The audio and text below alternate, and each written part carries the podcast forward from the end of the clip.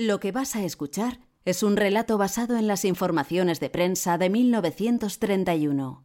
Los documentos sonoros son recreaciones de los testimonios originales.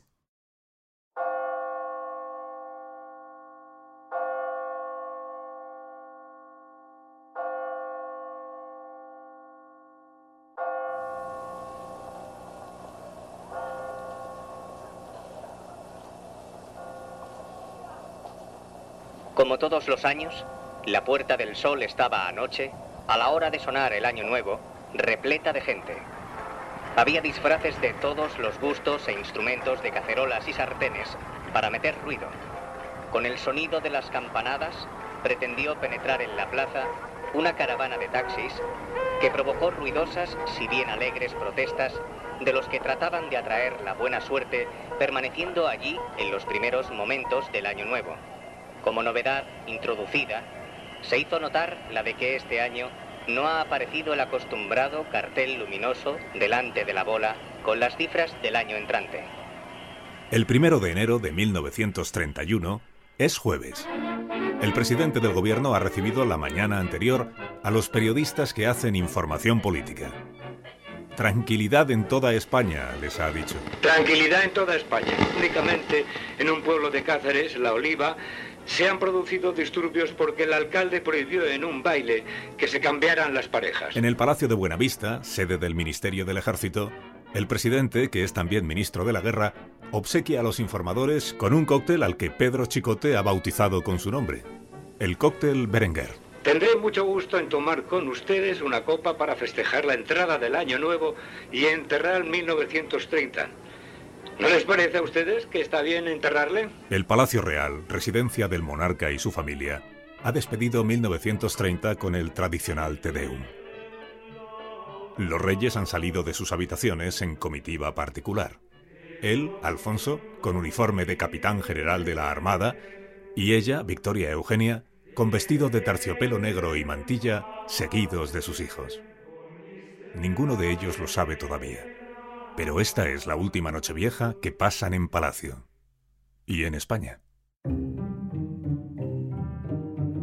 1931. Españoles del mañana. La preocupación del gobierno es enorme. Una nueva era de relaciones mucho mejor. El sentimiento y el pensamiento de todas las mujeres españolas. Contra el peligro de un flanco y contra el peligro de otro flanco. Un podcast de Alsina.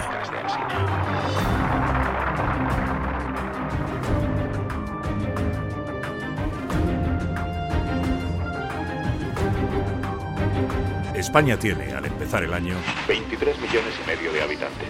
Barcelona apenas supera el millón. Madrid lo roza. Ambas ciudades, como Bilbao, registran un rápido crecimiento y han empezado a absorber municipios cercanos.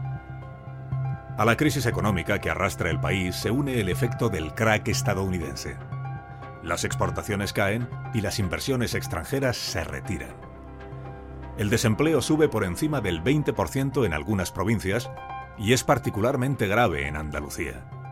No existe subsidio para los parados. La deuda pública supera el 60% del PIB y la peseta se deprecia. El 45% de los trabajadores españoles se ocupa en el sector agrario. La industria da trabajo al 25% y atrae a las grandes ciudades a campesinos emigrados. La jornada laboral es de 8 horas de lunes a sábado. Las mujeres que tienen un trabajo fuera de casa se emplean sobre todo en la industria textil, la del tabaco y el servicio doméstico. El medio de información tradicional sigue siendo el periódico. La cabecera más veterana es La Vanguardia de Barcelona, que cumple 50 años. En Madrid, el decano es El Imparcial de línea liberal. Lo son también El Sol y La Voz, fundados por Nicolás de Urgoiti, y El Heraldo de Madrid.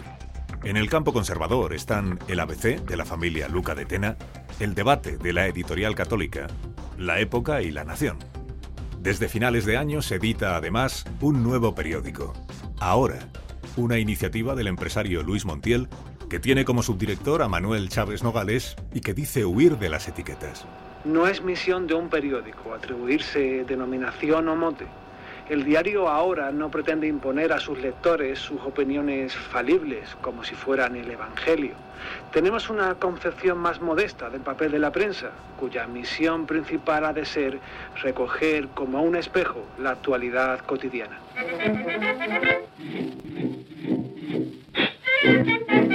El medio de comunicación más joven, la radio, cumple apenas 10 años desde las primeras emisiones en pruebas. El fenómeno de la aguja, sastrería. Se hacen trajes nuevos con otros viejos que traigan. Vestimos a exministros. Junto a las transmisiones musicales, las conferencias, los cursos de inglés y la revista de cine, han empezado a programarse los primeros noticieros diarios. Unión Radio emite de 8 a 9 de la mañana tres bloques de 20 minutos titulados La Palabra.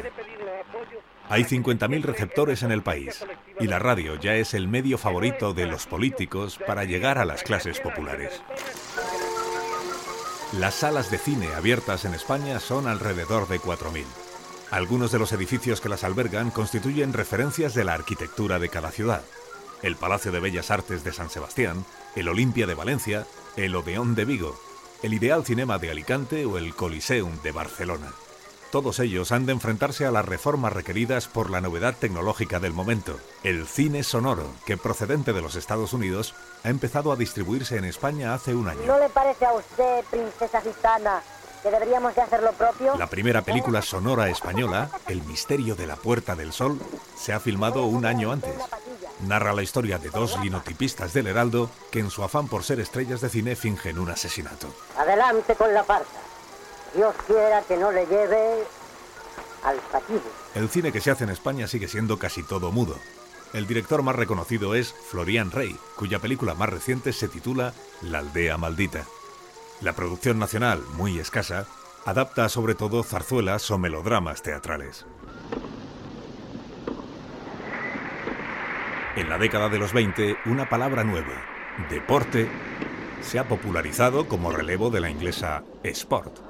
Practicar deporte es un signo de modernidad. El tenis tiene a sus primeras estrellas, Manuel Alonso y Lili Álvarez. La mayor afición deportiva, en todo caso, la despierta el fútbol. Hay 700 clubes en España. Diez de ellos compiten en la Liga de Primera División que se fundó hace tres años. La primera edición la ganó el Fútbol Club Barcelona y la segunda, el Athletic Club de Bilbao. La constitución que rige en España es la de 1876. Establece que la persona del rey es sagrada, que la soberanía es compartida entre las cortes y el monarca, y que es este quien elige al presidente del Consejo de Ministros. Las elecciones al Congreso han de celebrarse cada cinco años, y en caso de disolverse anticipadamente la Cámara, ha de renovarse en el plazo máximo de tres meses. Pero el Parlamento lleva suspendido más de siete años. El capitán general de Cataluña, Miguel Primo de Rivera, lideró el golpe militar del año 23 que, aplaudido por la burguesía catalana, proclamó la necesidad de atajar los desórdenes públicos y las huelgas con mano dura. Alfonso XIII dejó caer al presidente del gobierno constitucional, el liberal García Prieto, y entregó el poder al general golpista, admirador de Mussolini. Cuando el golpe triunfa, el presidente del Senado, Romanones, y el del Congreso, Melquíades Álvarez, le recuerdan al rey su obligación de cumplir la constitución que juró y convocar elecciones. Después de escucharles, el rey los destituye a los dos. De eso han pasado ya casi ocho años. Al empezar 1931, el compromiso del gobierno que preside ahora el general Berenguer es que haya elecciones a diputados en marzo. Declara Berenguer al Heraldo de Madrid el 30 de diciembre. Lo he dicho muchas veces y lo repito ahora. Nuestra misión única consiste en restablecer la vida constitucional en España. El 1 de marzo serán las elecciones a diputados y el día 15 las de senadores. La nación contará con unas cámaras elegidas por sufragio libérrimo y será el Parlamento quien decida sobre el futuro político de España. En las elecciones solo pueden votar los hombres mayores de 25 años. Los diputados no se eligen por listas, sino nominalmente. En cada circunscripción obtiene el escaño el candidato más votado. El plan gubernamental pretende poner fin a los más de siete años de dictadura con un nuevo Parlamento que permita al rey aparecer como patrocinador de la apertura democrática le exonere de la responsabilidad de haber incumplido la Constitución y neutralice el avance de las posiciones republicanas. Los sucesos de Jaca y Cuatro Vientos prueban la limitada consistencia de la organización republicana en nuestro país y la absoluta carencia de masas dispuestas a luchar por el... En las filas antimonárquicas militan ya no solo dirigentes republicanos como Lerroux, Azaña, Marcelino Domingo o Casares Quiroga, intelectuales como Ortega, Unamuno o Marañón, sino políticos conservadores como Alcalá Zamora o Miguel Maura. El apoyo al rey se ha cuarteado en los dos partidos tradicionales, el liberal y el conservador. Los monárquicos han hecho ver a Alfonso XIII la conveniencia de regresar al parlamentarismo eligiendo nuevas cortes y formando un gobierno a la manera de los que hubo antes del golpe.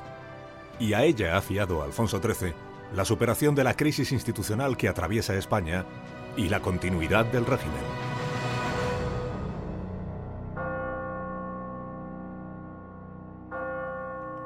El diario La Nación, afín al gobierno militar, ofrece a sus lectores para estrenar el año una encuesta entre figuras relevantes de la vida pública.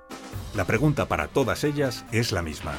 ¿Qué cree usted que ocurrirá en España durante 1931? Estas son las respuestas. Álvaro de Figueroa, conde de Romanones, expresidente del Consejo de Ministros y dirigente del Partido Liberal. No hay zaragozano capaz de averiguar lo que sucederá este año en España.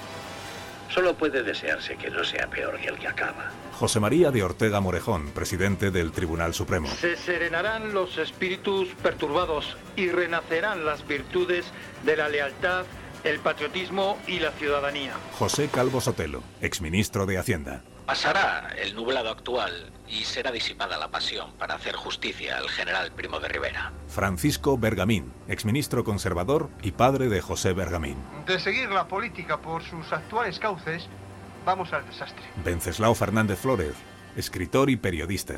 Quisiera que se abriese una suscripción nacional para adquirir en Inglaterra, en Francia, en Bélgica, en Alemania, en Suiza o en Dinamarca algunos políticos que viniesen a gobernarnos y otra suscripción entre los políticos españoles para adquirir en todas esas naciones 20 millones de individuos con los que sustituir a nuestra población. Entonces, todo comenzaría a marchar bien en España. Paulino Uzcudun, boxeador. Fuera del gimnasio del ring soy un perfecto indocumentado y como pitoniso no ganaría un real sobre 1931 solo puedo decir que yo seguiré boxeando. Y Juan Belmonte, torero. El oficio de profeta está tan desacreditado que cuando termine 1931 podrán decir quienes lo vean pasar como ha sido. Yo deseo para este año que todos los españoles estén contentos, cosa que será difícil de conseguir. 1931 han puesto sus voces a este episodio José Ángel Juanes, José Luis Gil, Borja Fernández Sedano, Carlos Zumer, Ignacio Rodríguez Burgos, Chema del Olmo, Rafa La Torre, Ramón Castro, Ismael Terriza y Juan Carlos Vélez. Dirección de actores Carlos Zumer. Producción María Jesús Moreno. Montaje sonoro Carlos Alsina.